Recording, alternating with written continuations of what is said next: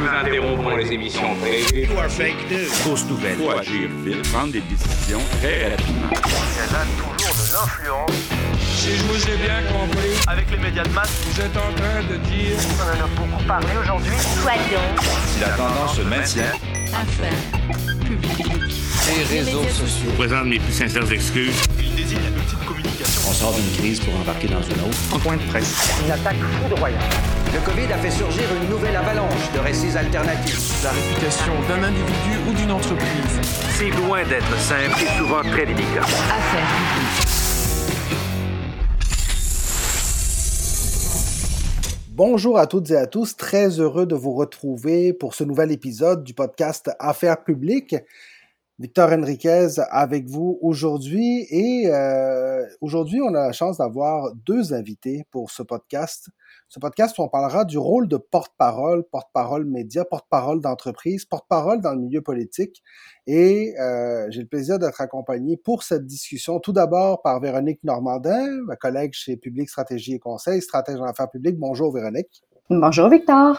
Et notre invité, qui est euh, un ancien porte-parole lui-même dans le monde politique, porte-parole du Premier ministre du Québec de 2014 à 2018, a également été chroniqueur politique à l'émission La Joute sur les ondes de TVA, au Mordu de politique sur les ondes de Radio-Canada, chroniqueur dans le Journal de Montréal, plusieurs émissions de radio. Il est aujourd'hui directeur principal communication externe chez SNC Lavalin, également porte-parole de l'entreprise. Harold Fortin, bienvenue sur notre podcast. Bonjour Victor, bonjour Véronique, c'est très heureux de me joindre à vous aujourd'hui. Alors Harold, on est très heureux de- d'avoir cette discussion avec toi parce que le rôle de porte-parole, ça te connaît. Euh, tu as préparé beaucoup de porte-parole durant ta carrière dans le monde politique, plus près de 15 ans, si je me trompe pas, dans, dans ce secteur-là, comme attaché de presse de plusieurs ministres, également auprès du premier ministre du Québec. Alors, euh, on voulait te parler parce qu'on voulait connaître cette, euh, ce rôle qui est, qui est souvent, euh, oui, méconnu, mais euh, un peu mystérieux pour les gens qui ne sont pas nécessairement dans notre secteur. Alors, je commencerai peut-être par une question très simple, Harold. À tes yeux, c'est quoi un porte-parole? Je crois d'abord qu'un porte-parole, c'est quelqu'un qui aime profondément l'organisation pour laquelle il travaille, qui aime aussi les gens qui la composent, qui souhaite les représenter envers différents publics, des publics externes dans ce cas-ci. C'est quelqu'un qui aime comprendre les sujets et les vulgariser. Puis c'est aussi quelqu'un qui aime comprendre les besoins des publics à qui il s'adresse pour mieux être capable de coller la réalité de l'organisation aux besoins du public euh, afin qu'il y ait une compréhension qui soit maximale. Mais ce qui, le concept qui me tient vraiment à cœur, je te dirais, Victor, c'est vraiment euh, l'idée d'aimer l'organisation et aimer les gens qui la composent. Moi, je perçois euh, le rôle de porte-parole non pas comme quelque chose de technique ou quelque chose pour représenter les intérêts simplement d'une entreprise ou d'une organisation. Derrière l'entreprise, il y a des gens. Et à chaque fois qu'un porte-parole prend la parole, je pense qu'il doit avoir dans sa tête euh, le fait qu'il représente les gens qui travaillent avec lui à chaque jour. Je comprends très bien. Puis euh, justement, à ce niveau-là, toi qui maintenant dans l'entreprise privée, dans un fleuron québécois de l'ingénierie comme SNC Lavalin, mais qui a aussi l'occasion de, de voir euh, œuvrer des porte-paroles dans le secteur politique, quelles seraient les différences les plus importantes à tes yeux ou les plus, les plus euh, visibles à tes yeux entre euh, les, un porte-parole dans les deux secteurs? Si différents s'il y a, bien sûr. Oui, il y a plusieurs différences. Je dirais premièrement que c'est la réactivité, c'est-à-dire qu'en politique, l'agenda politique va guider un peu les interventions médiatiques. Donc, la préparation du porte-parole, je sais qu'on en parlera plus tard, mais la préparation du porte-parole, elle est faite, je dirais, quotidiennement ou presque. Mais euh, dans le milieu privé ou dans le secteur privé où est-ce que je suis, une compagnie cotée en bourse, qui a des activités à l'international, les occasions de pouvoir prendre la parole euh, euh, de manière publique, euh, elles peuvent être nombreuses, mais elles sont moins nombreuses que la politique parce que, contrairement à la politique, les médias ne sont pas à l'Assemblée nationale, euh, ne sont pas, disons, au bureau, au bureau de SNC Lavalin ou de n'importe quelle entreprise privée à chaque jour. On n'a pas à traverser un couloir où est-ce que des médias vont nous arrêter. Donc, le nombre de questions est limité. Euh, les sujets également, sauf qu'en même temps, ça nous donne moins d'occasions de pouvoir exprimer notre point de vue sur différents sujets. Donc, il faut faire en sorte que chaque fois que l'on prend la parole en public pour parler de nos réalisations ou de ce que l'on fait, qu'il faut qu'on soit le plus clair possible et puis qu'on puisse vulgariser euh, le plus possible les, les, les positions qu'on tente de défendre.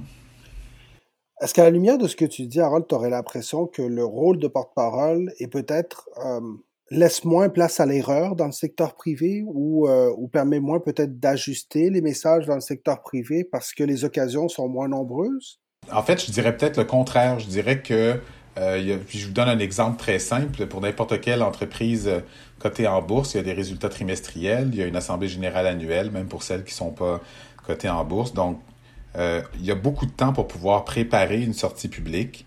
Et il y a plusieurs, bien sûr, il y a plusieurs niveaux d'approbation et tout. Donc, lorsque une entreprise euh, décide de faire une sortie publique, il y a beaucoup de préparation là-dedans. Puis on considère beaucoup plus d'éléments, je dirais, qu'en politique. En politique, on se concentrait beaucoup sur la communication externe, peut-être moins sur la communication interne.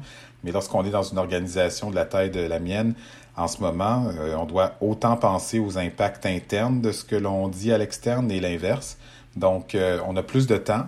Euh, donc, pour ce côté-là, on a plus de temps. Mais, mais en même temps, tu as raison que à chaque fois que l'on sort, c'est certain qu'il doit y avoir des objectifs qui sont clairs dans cette sortie-là. Il faut savoir exactement ce que l'on veut dire, ce que l'on veut dire, pourquoi on sort, qu'est-ce qu'on veut atteindre, puis à qui on veut parler.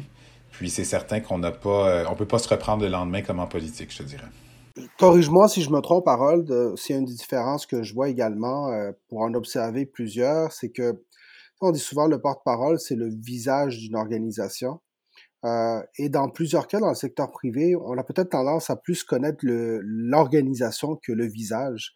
Alors que dans le secteur politique, on reconnaît les ministres, surtout le premier ministre, surtout en ce moment en temps de COVID, on s'entend qu'on voit les politiciens assez souvent peut-être qu'on a une meilleure connaissance du porte-parole aussi avec un attachement plus direct, alors que je trouve que dans une organisation privée, euh, j'aime beaucoup ce que tu disais sur l'importance de représenter les employés parce que peut-être que c'est plus difficile aussi de créer un lien émotif avec le porte-parole, non?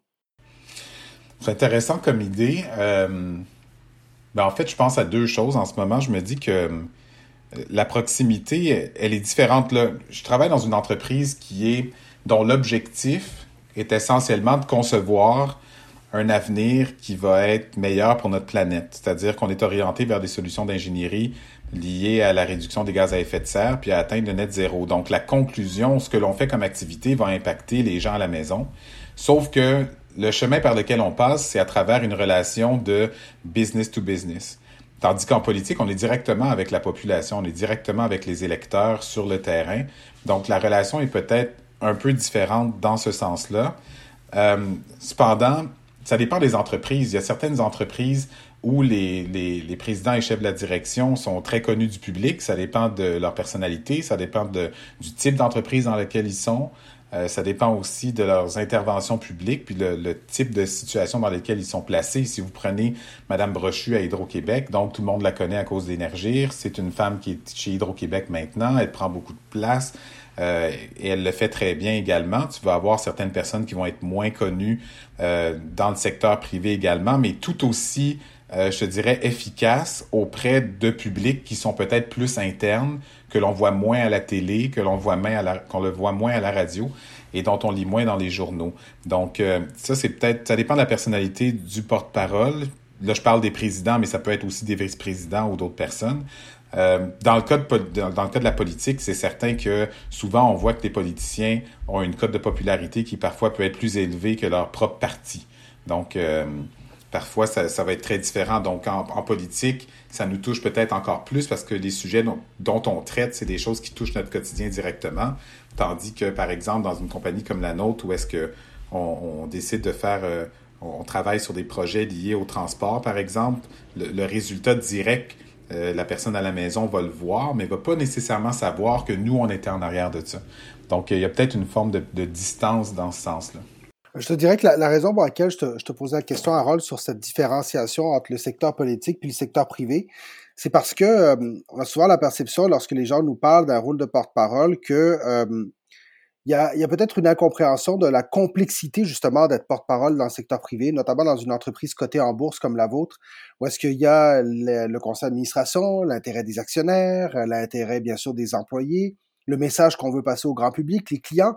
Les publics sont tellement nombreux qu'à un moment donné, comme comme, euh, comme auditeur, on peut avoir l'impression que c'est peut-être moins à nous qu'on parle, alors que dans le secteur politique, je trouve que la très forte majorité des interventions sont justement adressées aux citoyens, au grand public, parce que c'est ça le, le, le, principal public du porte-parole dans le secteur politique. Donc, c'est un peu pour ça que je te posais la question. Mais euh, s'il y a une chose que les deux ont en commun, selon moi, c'est, je suppose que vous serez tous les deux d'accord avec moi, c'est le niveau de préparation qui est nécessaire. Puis Véronique, je pense que là-dessus, toi aussi, tu as eu une longue expérience dans le secteur politique, également dans le secteur privé. Tu prépares des porte-paroles presque quotidiennement. Euh, Qu'est-ce que tu vois comme étant des éléments les plus importants de cette préparation-là? J'aurais envie de commencer avec une question pour Harold, qui est un fan de sport, euh, puis ça va lui faire plaisir. Là. Euh, Harold, qu'est-ce que tu penses de la comparaison entre un, un porte-parole et un sportif? Est-ce que tu es d'accord que l'un comme l'autre, s'ils s'entraînent pas, s'ils se préparent pas, ils peuvent pas performer? Qu'est-ce que tu penses de, de, de cette comparaison-là? Ben en fait, je, je, crois que ta comparaison est bonne dans la mesure où euh, euh, je je connais pas une personne qui réussit à s'améliorer dans la vie sans se pratiquer. Euh, que ce soit en politique ou que ce soit dans le privé, dans un rôle de porte-parole, euh, c'est essentiel. Je ne connais pas un champion de golf qui n'a pas passé des heures à, à frapper des balles. Je connais pas un champion qui va s'en aller aux Jeux olympiques qui commencent bientôt puis qui n'a pas travaillé pendant quatre ans pour être prêt pour une seule compétition.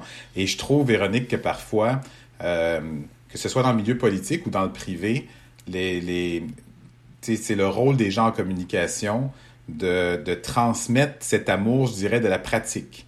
Parce que euh, souvent, les gens vont être euh, gênés de vouloir faire des erreurs devant toi, si tu les prépares. Euh, mais en même temps, c'est un, c'est un espèce d'exercice normal par lequel ils doivent passer, puis c'est un exercice d'amélioration. Donc, en termes de préparation, il y a ça. Mais maintenant, il y a un autre élément aussi que j'ajouterais à ce que tu dis, c'est que lorsqu'un sportif termine sa performance, une des choses que les meilleurs font, c'est de regarder cette performance-là et de l'analyser de manière critique. Euh, certaines personnes, que ce soit dans le milieu politique ou aussi dans le milieu privé, des fois, j'ai entendu souvent, ils vont dire euh, Je vais pas me regarder parce que j'aime pas ça me regarder. Mais ça, c'est la pire erreur que quelqu'un peut faire. Euh, c'est pas là qu'on apprend. Donc, si on, si on tente de, de regarder, à des, de penser à des sportifs, puis là, tu vois que tu m'as comme allumé là-dessus, le, le, si on prend le football, par exemple, pour préparer un match de football, le Super Bowl s'en vient, euh, ben écoutez, le, les gens vont regarder des vidéos. Ils vont regarder des vidéos avant, puis probablement que entre le match de quart de finale puis de demi-finale, ils ont regardé aussi des vidéos après le match pour essayer d'apprendre de leurs erreurs pour ne pas les répéter.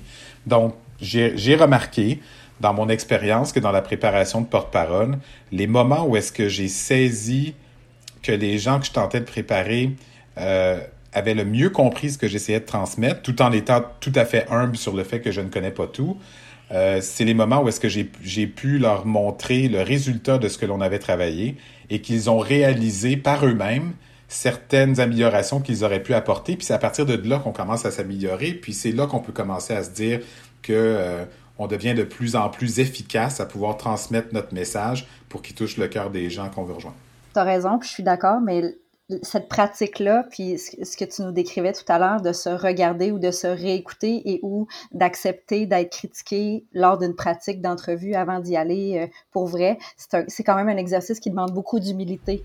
Mm -hmm. euh, c'est pas un exercice facile, là. tu t'y es assurément déjà prêté toi aussi en tant que, que porte-parole. Oui. C'est pas, un, pas un exercice qui est facile. Euh, qu'est-ce que tu dirais aux gens qui sont pas nécessairement chaud à l'idée de, de, de, s'y prêter, justement? Est-ce que je pense que tu, tu nous décrivais les bénéfices définitivement, mais c'est quand même, il mm -hmm. faut passer outre cette gêne-là dont tu parlais là, euh, au début de ta première réponse. Là. Oui, mais la première chose, je crois que euh, c'est plus pour les, les, communicateurs ou les gens qui, qui ont comme mandat de préparer, préparer des, des individus à prendre la parole en public, c'est de créer un climat de confiance. C'est créer un lien de confiance, puis un climat de confiance. Le lien est plus relationnel, le climat est peut-être plus dans l'environnement que l'on, dans lequel on va décider de procéder à ce type d'exercice-là. Je vous donne un exemple. De, quand je parle de climat, de quand je parle de, de, climat de confiance ou de l'environnement, ça veut dire que si on décide de faire une, formation de porte-parole, mais il faut qu'on soit dans un environnement où les gens dans la salle, la personne qui se fait former est complètement confortable et est prête à s'ouvrir est prête à faire des erreurs. Donc, on peut pas nécessairement avoir 15 personnes autour de cette personne-là. On veut pas avoir non plus 8, 9 intervenants qui vont dire ce qu'ils pensent. Idéalement, on veut avoir un exercice avec un minimum de personnes présentes dans la salle, des gens en qui cette personne-là a confiance, puis ça crée un environnement qui va permettre aux gens de s'ouvrir parce qu'il y a de la bienveillance dans cet exercice-là.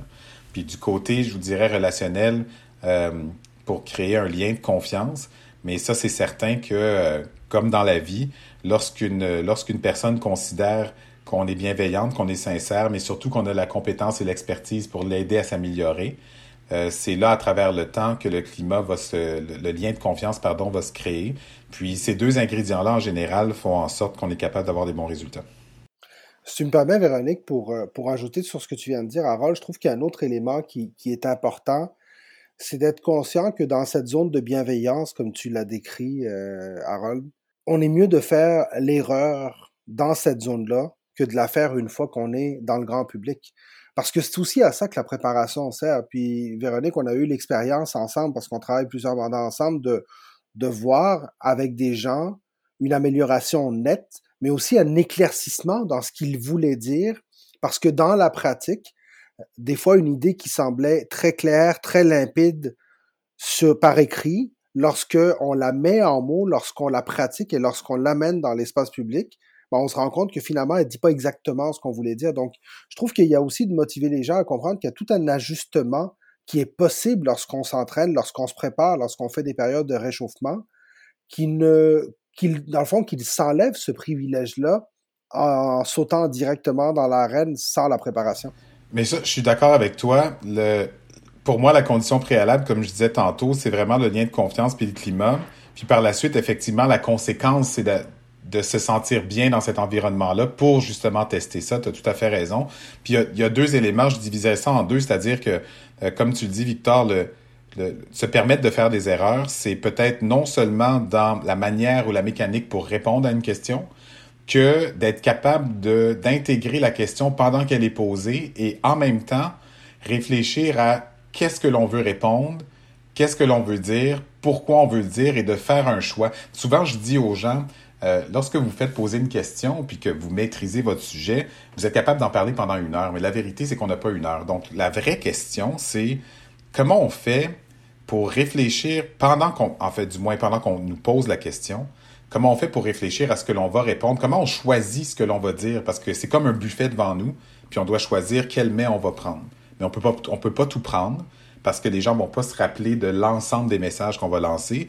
Fait qu'il faut être capable de faire cet exercice-là. Puis comme tu dis, Victor, la seule manière de faire cet exercice-là et de s'habituer à ça, c'est de pratiquer. Puis j'ai rarement vu quelqu'un qui a décidé de prendre le temps de se donner la chance de vivre cette expérience-là de manière authentique, de manière bienveillante, puis de manière ouverte, qui n'en a pas bénéficié par la suite. Harold, on a eu tous les deux le privilège d'accompagner des ministres chaque jour pendant plusieurs années euh, dans leurs fonctions. Dans ton cas, dis-moi, euh, c'est quoi la place qu'occupait la préparation dans une journée, dans une journée type? C'était quoi la place de la préparation? C'est une question intéressante parce que, tu sais, j'aurais goût de vous dire que c'était très important, il fallait faire ça tout le temps et tout ça, mais il y a quelque chose parce que je pensais, euh, pendant que tu parlais, je suis en train de réfléchir, je me disais, mais c'est-tu quoi, ça dépend vraiment de la personne pour qui tu travailles? parce que comme communicateur, toi, tu parles de préparation, toi, tu me parles de préparation de porte-parole, mais c'est la préparation du communicateur qui doit préparer ce même porte-parole. Alors, le rôle du communicateur est toujours le même. On doit connaître les sujets, on doit les maîtriser, on doit les vulgariser, on doit réfléchir à qui on s'adresse, quel est le contexte dans lequel on, dans lequel on, s'exprime et qu'est-ce que l'on suggère de dire à la personne pour laquelle on travaille. Maintenant, la personne pour laquelle on travaille, elle a un choix.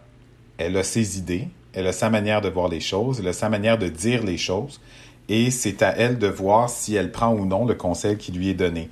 Mais pour les ministres, ça dépendait vraiment.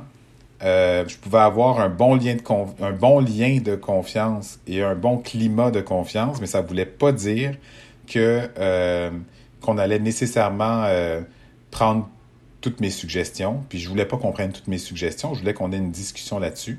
Mais c'est certain que je pense que je tentais de préparer et d'adapter mes interventions auprès de la personne avec laquelle je travaillais d'une manière personnalisée Parce qu'à un moment donné, on est tellement proche d'un ministre qu'on comprend, on comprend ses dynamiques, on comprend comment il va, comment il se sent, est-ce qu'il a une bonne nuit ou pas. Ça va tous ces éléments-là, comme un athlète, comme tu disais tantôt, ça va influencer la performance, ça va influencer la réceptivité.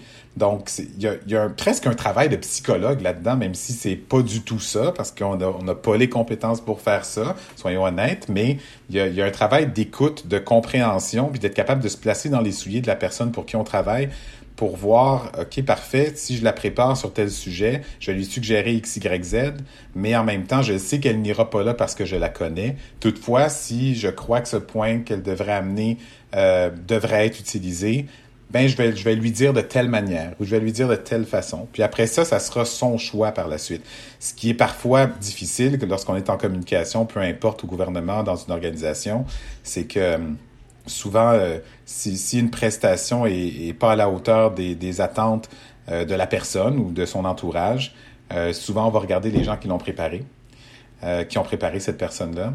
Et je ne peux pas dire qu'à chaque fois, c'est la personne qui a préparé euh, le ministre en question qui est en tort. Parfois, c'est le contraire. Le travail étant ce qu'il est, on va toujours prendre le blâme. Ça va nous faire plaisir de le faire.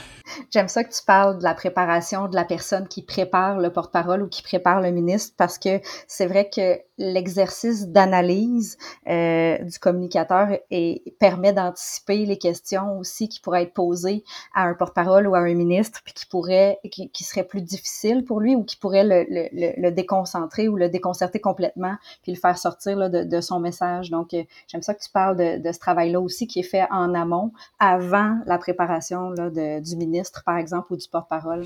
Mais tu as raison euh, Véronique puis ça revient à la première question que vous m'avez posée. Vous avez dit c'est quoi les qualités principales d'un porte-parole? Puis une des choses que je vous ai dit, c'est euh, aimer comprendre les sujets, puis les vulgariser. Donc, s'il n'y a pas de curiosité, ça fonctionne pas. S'il n'y a pas de... Quand, je parle de curiosité, pas juste sur les sujets précis, mais sur, juste sur l'environnement médiatique, qu'est-ce qui se passe dans l'actualité, comment le sujet dont on parle s'inscrit dans l'environnement dans lequel on, s'apprête à entrer. Euh, si on n'a pas cette curiosité-là, on, on, a sérieusement un problème. Puis si on n'a pas euh, ce désir de vouloir vulgariser à sa plus simple expression, mais c'est certain que ça ne fonctionnera pas. Puis je crois que la valeur ajoutée que l'on a comme communicateur va être diminuée parce que les gens pour qui on travaille, ce soit un ministre par exemple, euh, l'idée c'est d'avoir de la valeur ajoutée. Puis la valeur ajoutée, c'est c'est pas de, de dire ce que ton patron pense, c'est d'ajouter quelque chose qu'il ne pense pas. D'ailleurs, Jean-Marc Fournier avait une super phrase pour ça. Euh, L'ancien ministre, euh, mon Dieu, il a fait plein de ministères, mais une des choses qu'il m'a dit en 2007, puis je m'en souviens encore, il m'avait dit dans une rencontre, tu sais, Aaron, si tu penses comme moi, je n'ai pas besoin de toi. Puis là, j'ai dit, ah, d'accord. Fait que je m'en suis, on est en 2022, je m'en souviens encore. Euh, Harold Victor le disait quand il t'a présenté euh, au début de, de, de l'épisode, dans tes fonctions actuelles, tu prépares non seulement des porte-paroles, mais tu agis à titre de porte-parole. Est-ce que tu peux nous parler un peu de comment toi, tu te prépares pour les entrevues que tu accordes, puis comment tu t'améliores dans ces... Est-ce que tu appliques, est-ce que tu es capable d'appliquer les mêmes conseils que tu donnais au ministre que tu conseillais à l'époque? Oui, ben en fait, quand, j'étais euh, quand j'étais au mordu de politique, puis quand j'étais à la joute comme chroniqueur avant de rentrer dans mes fonctions actuelles euh, chez SNC Lavalin, une des choses que je faisais religieusement, c'était de réécouter chacune de mes apparitions. Mais pas une fois, là. Deux fois, des fois trois fois. Puis certaines personnes pourraient penser, les gens qui nous écoutent pourraient, pourraient se dire, euh, ils aimaient ça se regarder, mais non, au contraire. Parce que c'est un des des pires exercices que, que j'avais à faire, mais dans ma tête, j'étais obligé de le faire. Puis souvent, à chaque fois que je me regardais, je regardais deux, trois fois parce que je, je regardais pas la même chose. La première fois, je regardais souvent mon non-verbal, puis des fois, je pouvais fermer le volume. Après ça, j'écoutais ce que je disais. Puis là, je laissais faire de quoi j'avais de l'air en le disant. Puis après ça, j'écoutais euh, j'écoutais la dynamique sur le plateau pour essayer de comprendre est-ce que mon intervention rentrait dans la dynamique du plateau à ce moment-là ou est-ce que j'ai fait un est-ce que j'ai réussi à trouver un bon lien entre ce que mes collègues disaient et ce que moi je voulais dire? Puis à partir de ces trois éléments là je me disais bon ben la prochaine fois voici ce que je devrais améliorer. Puis je te dirais que quand j'ai commencé euh, à Radio Canada une des choses que je faisais souvent c'est je disais euh, c'était Sébastien Bovet qui était l'animateur. Puis je voulais toujours acheter du temps quand il posait sa question parce que je voulais me donner le temps de réfléchir. Fait que je disais toujours bien écoutez Sébastien vous savez J'étais toujours bien écoutez Sébastien, vous savez.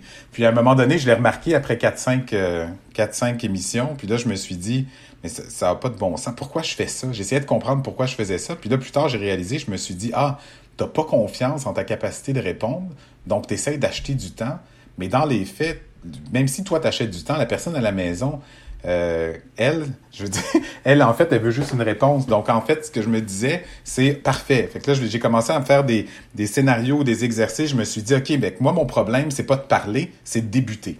OK. Fait que là, une fois que j'ai identifié ça, faut que j'essaie de trouver des manières de mécaniquement être capable de faire ce lien-là dont je parlais, c'est-à-dire j'écoute la question, pendant que j'écoute la question, je prends une décision, puis j'y vais, puis j'ai confiance en ce que je pense. Tu sais, puis, puis, fait que ça, c'était quand j'étais à la télé. Chez SNC Lavalin, j'ai fait pas vraiment de télé jusqu'à maintenant, mais je suis souvent en relation avec des journalistes à l'écrit. Euh, puis je fais également euh, beaucoup de discussions avec eux avant. Puis oui, c'est certain que je relis les, les articles sur lesquels je suis cité. J'essaye de voir. En fait, ce que j'essaye de comprendre, c'est plus quand on m'a demandé une réaction sur un sujet. Euh, une fois, parce que bien sûr, on ne partage pas l'article à l'avance. Donc, quand je regarde l'article, je me dis, est-ce que mon, est-ce que le ton de ce que je veux dire s'inscrit dans l'article d'une bonne manière ou non? Euh, puis est-ce que ça, ça colle avec euh, notre vision de la chose? Puis est-ce que je représente bien les employés de SNC pour qui j'ai une profonde, un profond respect puis une profonde affection? Voilà. Justement, Harold, tu parles de tes interventions médiatiques. Bon, tu as une discussion, pré as des discussions préalables avec, le journaliste, mais t'es toi-même apporté, amené à préparer tes messages, à te préparer sur ce que tu vas dire, à t'assurer que ça correspond au public à qui tu parles. Le message, c'est c'est l'outil essentiel du porte-parole, dans le fond, parce que c'est ça qu'il s'en va faire. Est-ce qu'il y a une différence pour toi dans la préparation d'un message lorsque c'est toi qui interviens devant les médias versus l'un de tes collègues ou, ton patron, ou tu te mets dans la même posture, quel que soit le porte-parole que tu, euh, tu envoies devant les médias? La posture est la même, mais la manière de formuler les messages va être différente. Euh, parce que la manière de formuler le message doit coller à la personnalité euh, du, du porte-parole. Donc, c'est certain qu'en préparant des messages, par exemple, pour un porte-parole de l'entreprise ou de l'organisation pour laquelle on travaille, euh, si on ne l'adapte pas et que ça n'a pas l'air naturel, euh, c'est certain qu'il va arriver deux choses. Soit que ça va avoir l'air euh, complètement fake, comme on dit, ou bien on va juste pas utiliser ce qu'on ce ce qu'on va pas utiliser ce qu'on a travaillé. Donc dans les deux cas, c'est perdant. Donc euh, il va arriver des fois où est-ce que que ce soit quand j'étais en politique ou même dans le privé, que euh, la manière de le message va être le même, l'idée générale va être le même, mais la manière de la formuler va être différente. Euh, est-ce que là maintenant pour savoir quelle est l'efficacité euh, qu'il y a entre un message formulé d'une manière ou d'une autre, dépendamment de la personne qui le fait, j'ai de la misère encore à mesurer ça. Je suis pas sûr que c'est quelque chose qu'on peut mesurer, mais en termes d'authenticité, on gagne. Puis dans les facteurs de crédibilité de porte-parole, l'authenticité est importante. Donc voilà pour la mesure, je pense que la pratique, tu sais, on y revient, mais de dire de le faire pratiquer à un porte-parole, un message qu'on a rédigé, c'est la meilleure façon de voir si dans sa bouche ça fonctionne, puis si ce sont les mots qu'il utiliserait ou si ça fonctionne pas du tout, comme tu dis, puis qu'il est pas capable de se l'approprier, parce que ça, c'est aussi important que le porte-parole soit capable ouais. de, de s'approprier ce message-là. Oui, puis tu as raison. Puis euh, tu fais penser à quelque chose d'autre d'ironique, c'est que, tu sais, on parlait de, de pratique, de placer des gens dans des situations... Euh, dans des situations où est-ce qu'ils peuvent tester leur message, regarder si ça fonctionne ou quoi que ce soit. Il y a un autre élément dont on n'a pas parlé, c'est euh, pratiquer fait en sorte que on est capable de créer un environnement de bienveillance, encore une fois, où est-ce qu'on est capable de, de tester des impromptus qui pourraient arriver, des situations qu'on n'a pas prévues, des, euh, le micro marche plus. Euh, finalement, on t'a promis qu'on te parlait de, des sujets 1, 2, 3, mais on te parle de 7, 7, 8, 9. Puis finalement, tu n'étais pas prêt à répondre à ça. Donc, c'est un environnement où est-ce qu'on peut, euh, on peut quand même pratiquer certaines euh, manières de répondre, non pas pour avoir la langue de bois, mais pour que cette personne-là soit plongée dans cet univers artificiel-là, où est-ce qu'il va pouvoir pratiquer euh, ce type de, de, de réponse-là qu'il a à donner. Puis des fois, c'est pas si évident que ça pour quelqu'un de réagir, qui n'est pas habitué de faire des médias souvent, qui va se faire poser une question à laquelle il ne s'attendait pas et puis là, tout d'un coup, nous, on écoute ça à la radio, à la maison, dans l'auto, puis on se dit, ah, il patine. Mais peut-être, c'est peut-être pas qu'il patine, c'est peut-être juste qu'il s'attendait aucunement à cette question-là, ou l'angle ou langue qui a été utilisée. Alors, il est en train de réfléchir, mais pendant qu'il est en train de réfléchir à la maison ou dans l'auto, nous, on pense qu'il patine. Oui, puis tu vois, Harold, je pense que c'est un élément euh, hyper important de, de la pratique, justement, cette, cette capacité de, de se préparer au pire. Moi, tu, tu, tu le sais pas, mais j'appelle Véronique la reine du dry run. Pour moi, c'est, on a eu l'occasion de le vivre à plusieurs occasions. Je pense qu'une des grandes forces que, que, que le, celui qui fait le dry run a, c'est d'être capable de amener le porte-parole au scénario le plus difficile. Parce que se préparer pour ce qui est facile, je veux dire, ça, n'a pas de valeur nécessairement, ou ça peut en avoir une certaine. Mais la valeur, c'est de se dire, OK, on se prépare au pire, le bonheur, c'est facile à gérer, comme, comme même dire Gilles Dauphin, notre collègue. Parce qu'à partir de ce moment-là, lorsque tu te retrouves devant le journaliste, l'effet surprise diminue. Et ça, ça va t'aider justement à éviter les, les, cas de figure dont tu parlais. Je suis d'accord avec toi. J'ajouterais qu'il y a un équilibre euh, qui est très difficile à préserver. On peut facilement briser la confiance de quelqu'un. Puis en même temps, on peut pas être complaisant. Donc, c'est un équilibre à faire. Puis quand je vous parlais plutôt du lien de confiance, de la bienveillance, du climat de confiance, ça, ça aide aussi. Euh, donc, il faut créer ça avant même de tomber dans ces discussions-là. Mais j'ai toujours été soucieux de, de tenter de maintenir un équilibre sans nécessairement, euh, comme je disais tantôt, être complaisant en disant euh, Mais écoutez, c'était très bon ce que vous avez fait.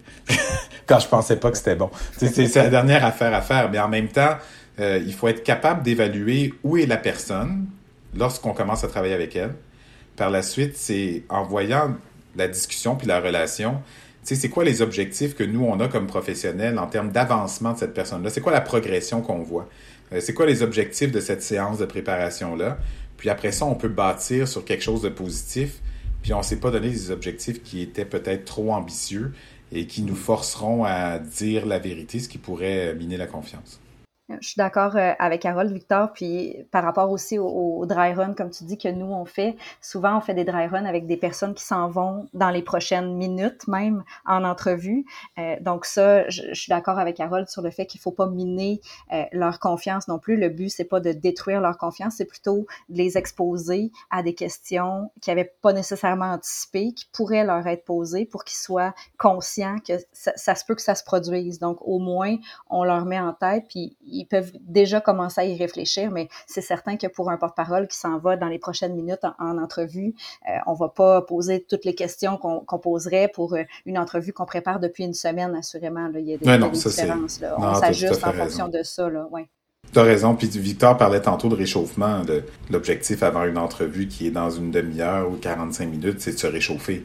Donc, c'est pas à partir de là qu'on décide de développer des réflexes, puis qu'on essaie de rentrer des concepts, puis qu'on on essaie de, de faire changer euh, quelque chose qui, qui est qui est un automatisme déjà chez la personne euh, que l'on soutient, que l'on accompagne, pardon. Totalement d'accord.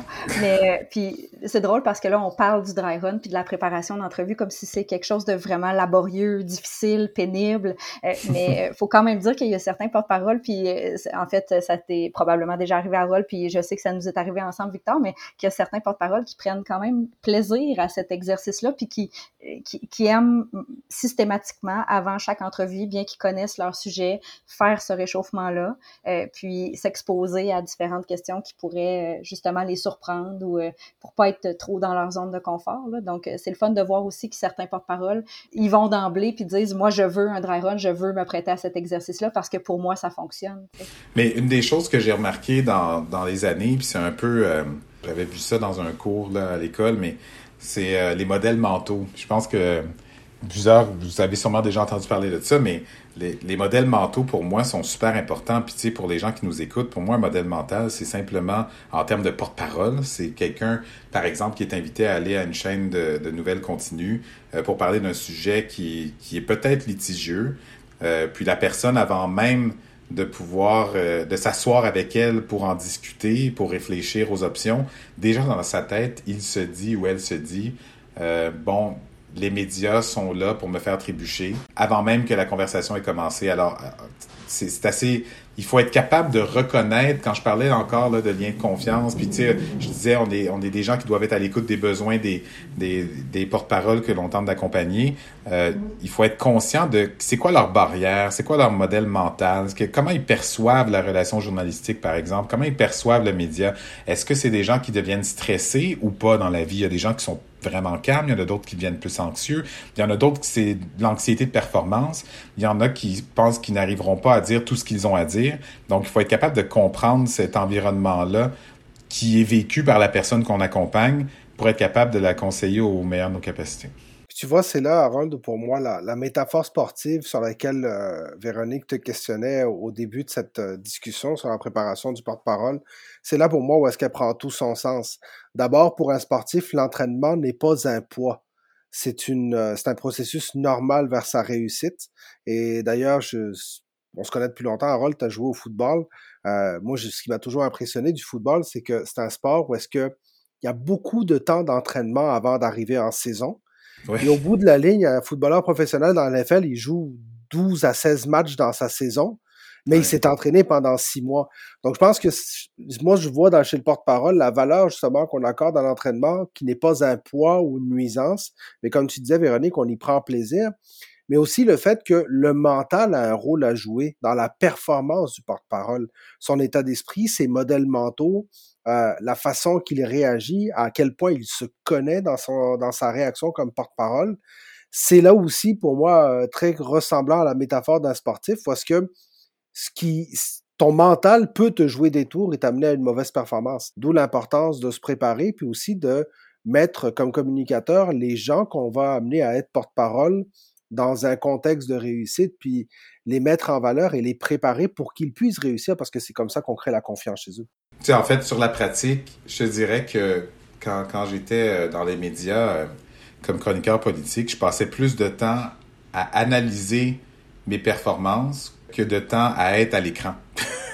Ouais. tu sais, fait que, mais surtout peut-être pas à la joute parce que ça durait une heure, mais au mordu de politique, parfois, je pouvais me préparer euh, ben, plusieurs, euh, en fait, peut-être une, ou deux heures pour une, pour une discussion de 15 minutes. Mais après ça, je pouvais passer une demi-heure à réécouter puis faire ah, pourquoi j'ai dit ça? Mais ah, c'était pas clair. Mais c'était clair dans ma tête, mais à l'évidence, personne ne doit avoir compris ce que j'ai dit. Donc ça, ça c'est un bout que ça, c'est un bout que, qui arrivait assez souvent euh, dans le passé, certain. Véronique Harold, je pense que le, le, temps avance et on arrive vers la fin de cette discussion. Je pense qu'on pourrait en discuter extrêmement longtemps, mais je ne peux pas avoir deux personnes qui connaissent autant le rôle de porte-parole, deux communicateurs de votre qualité, sans qu'on parle de la pandémie et du porte-parole durant cette pandémie. Parce qu'on va se le dire, dans, dans une crise, le porte-parole est important. Puis je, le dis souvent, on n'a jamais eu une crise aussi longue que celle-ci dans l'histoire moderne. Quand je parle d'histoire moderne, c'est celle de l'information continue, des grands réseaux de télévision, de l'Internet et de tout ce contexte informatif-là. Harold, peut-être dans tes observations, et, et Véronique, je t'invite à, embarquer également dans cette pandémie. Qu'est-ce que vous avez vu évoluer dans le, rôle de porte-parole au fur et à mesure que, les deux dernières années se sont écoulées? C'est une question qui est très vaste, euh, puis je vais rester complètement à l'extérieur des, enjeux politiques qui sont liés à ça.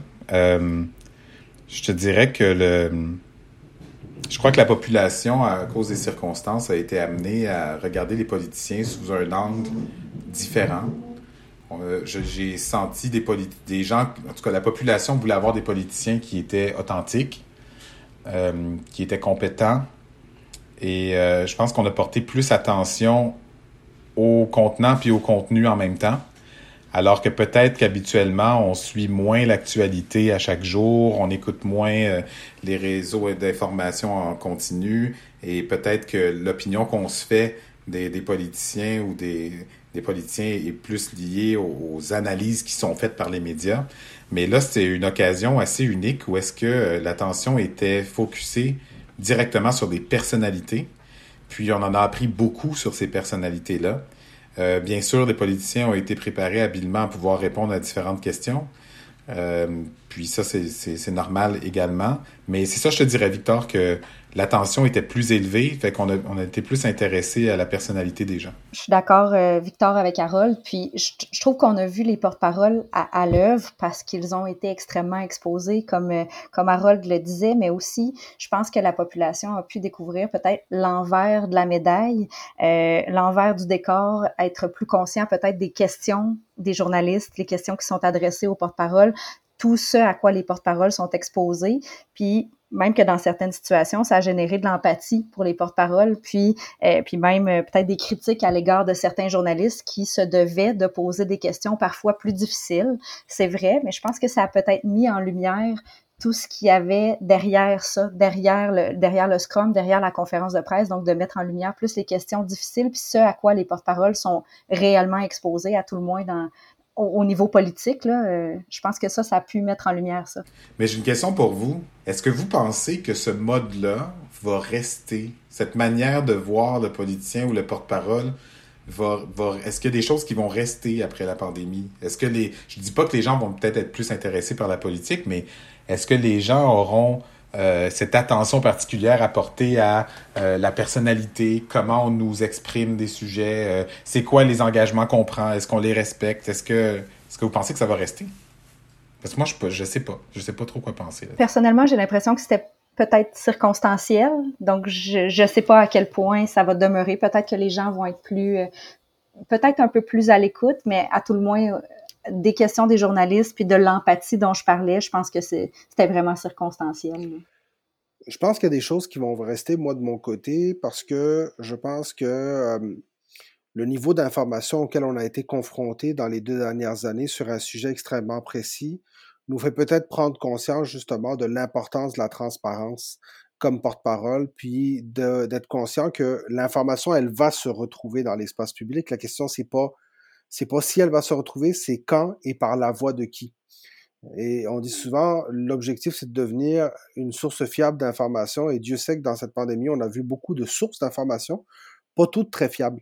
L'autre élément que je vois, puis que je trouve hyper important, puis moi, c'est ça qui m'a marqué de la pandémie personnellement, c'est que on a, je pense qu'on a vu toute l'ampleur de l'importance d'un porte-parole, non seulement en politique, mais aussi des porte-paroles d'entreprises, d'organisations ou de secteurs d'activité durant cette pandémie-là, combien de fois on n'a pas vu le porte-parole des restaurateurs, euh, le porte-parole, par exemple, des entreprises, des manufacturiers, du commerce de détail, intervenir publiquement, des secteurs économiques, des milieux du sport, intervenir publiquement pour faire valoir l'importance que certaines mesures avaient dans leur secteur d'activité, l'importance dans leur activité de prendre certaines décisions et la performance, la façon de communiquer de ces porte-paroles-là a, selon moi, eu des effets sur la pression populaire, mais selon moi même sur la prise de décision de certains.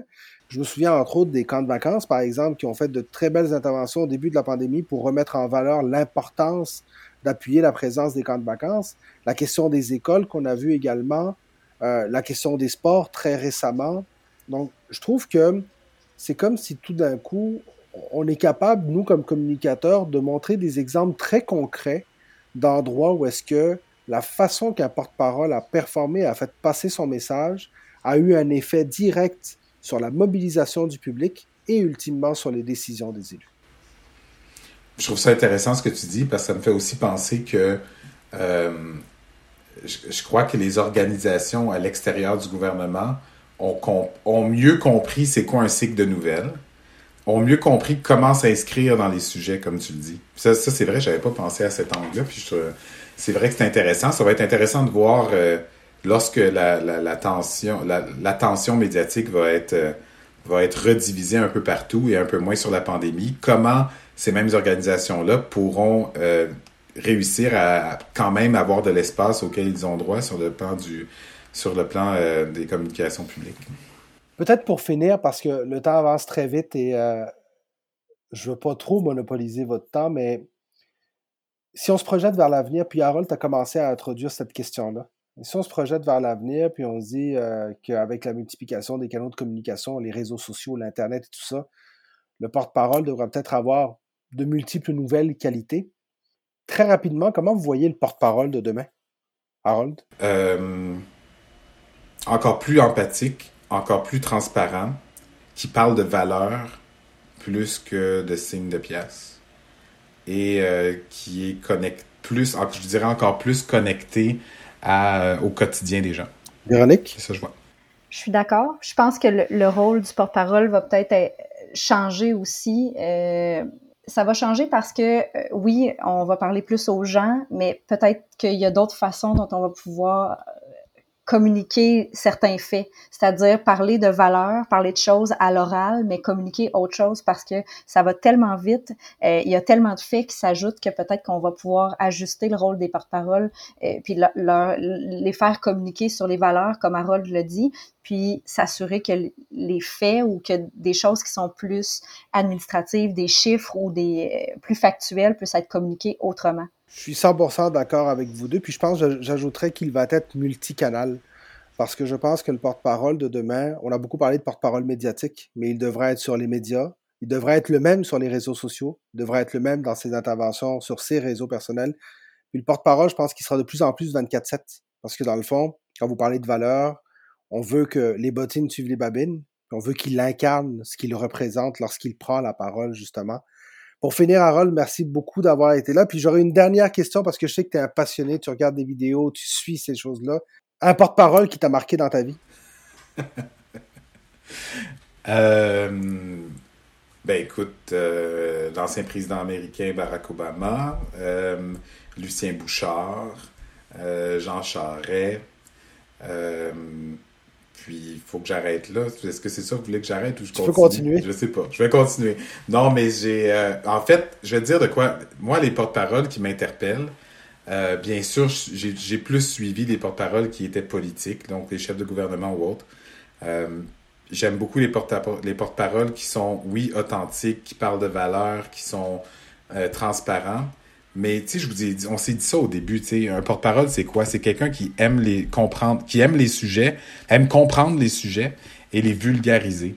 Puis pour moi, le, le porte-parole doit rester quelqu'un de contenu et quelqu'un de contenu qui maîtrise les sujets également. Donc, les gens que je vous ai nommés, euh, puis j'inclurai même M. Couillard là-dedans pour qui j'ai travaillé, c'est des gens qui, euh, qui avaient une capacité à comprendre les sujets, à les vulgariser. Maintenant, ils n'avaient pas le même niveau d'engagement qui était suscité auprès des gens qui, à qui ils parlaient, mais en termes de connaissance des sujets puis de cohérence intellectuelle, je trouvais ça fascinant. Fait que je pense que c'est un, c'est un mix de plusieurs choses.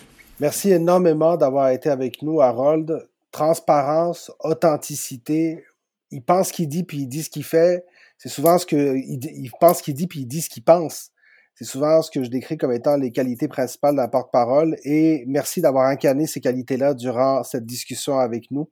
Alors, euh, merci encore et merci à tous ceux qui nous ont écoutés. On se retrouve très bientôt. Merci Véronique également. Et on se retrouve très bientôt pour un nouvel épisode d'Affaires publiques. Merci Véro. Merci Victor. Merci à vous deux.